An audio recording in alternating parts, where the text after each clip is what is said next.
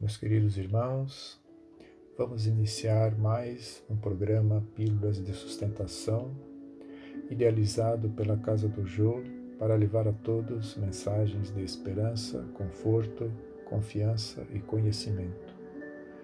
Hoje leremos, dentro do tema Lei de Justiça, Amor e Caridade, Justiça e Direito Natural.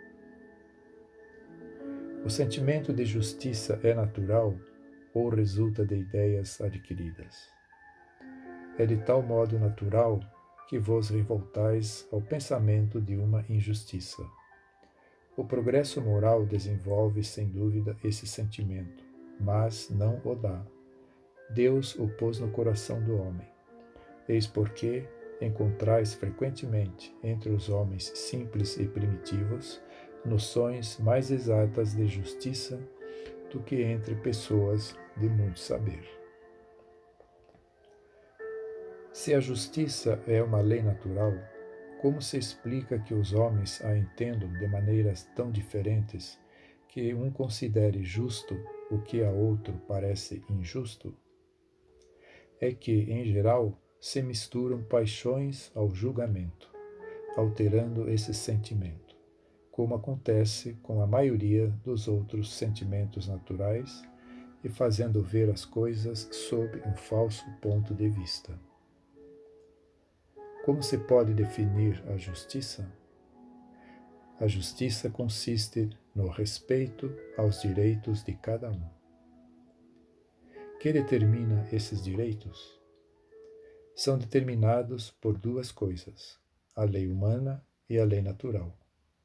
Tendo os homens feito leis apropriadas aos seus costumes e ao seu caráter, essas leis estabeleceram direitos que podem variar com o progresso. Vede se as vossas leis de hoje, sem serem perfeitas, consagram os mesmos direitos que os da Idade Média. Esses direitos superados, que vos parecem monstruosos, pareciam justos e naturais naquela época o direito dos homens, portanto, nem sempre é conforme à justiça. Só regula algumas relações sociais, enquanto na vida privada há uma infinidade de atos que são de competência exclusiva do Tribunal da Consciência. Fora do direito consagrado pela lei humana, qual a base da justiça fundada sobre a lei natural? O Cristo vos disse: Querer para os outros o que quereis para vós mesmos. Deus pôs no coração do homem a regra de toda a verdadeira justiça, pelo desejo que tem cada um de ver os seus direitos respeitados. Na incerteza do que deve fazer para o semelhante, em cada circunstância, que o homem pergunte a si mesmo como desejaria que agissem com ele. Deus não lhe poderia dar um guia mais seguro que a sua própria consciência. O comentário de Kardec a essa resposta.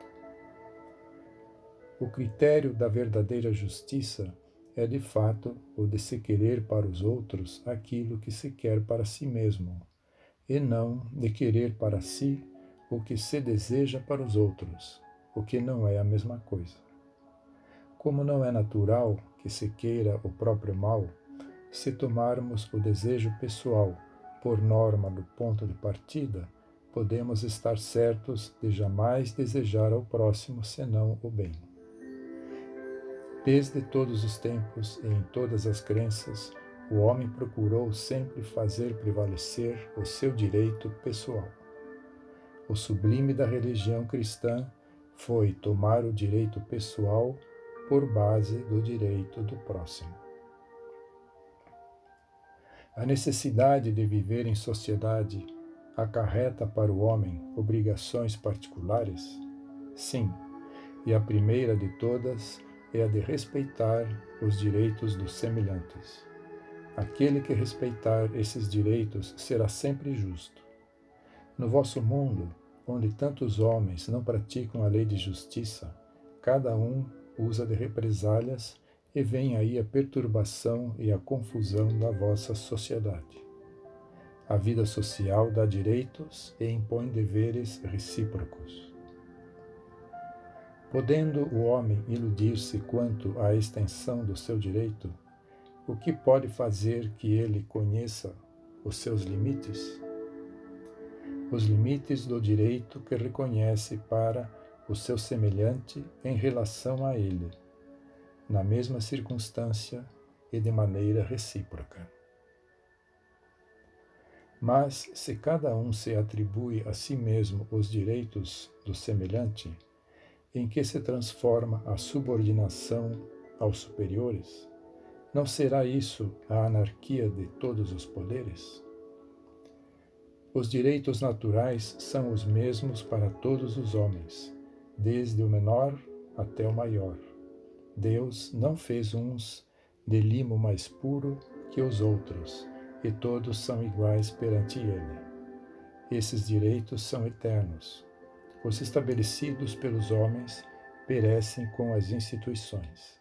De resto, cada qual sente bem a sua força ou a sua fraqueza e saberá ter sempre uma certa deferência para aquele que o merecer, por sua virtude e seu saber.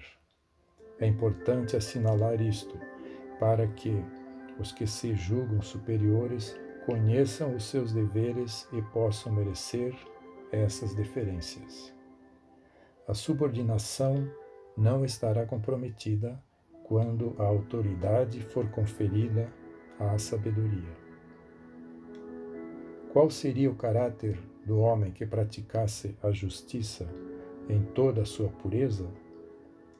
O do verdadeiro justo, a exemplo de Jesus, porque praticaria também o amor do próximo e a caridade, sem os quais não há a verdadeira justiça. Que Jesus nos fortaleça e ilumine a nossa jornada. Que assim seja graças a Deus.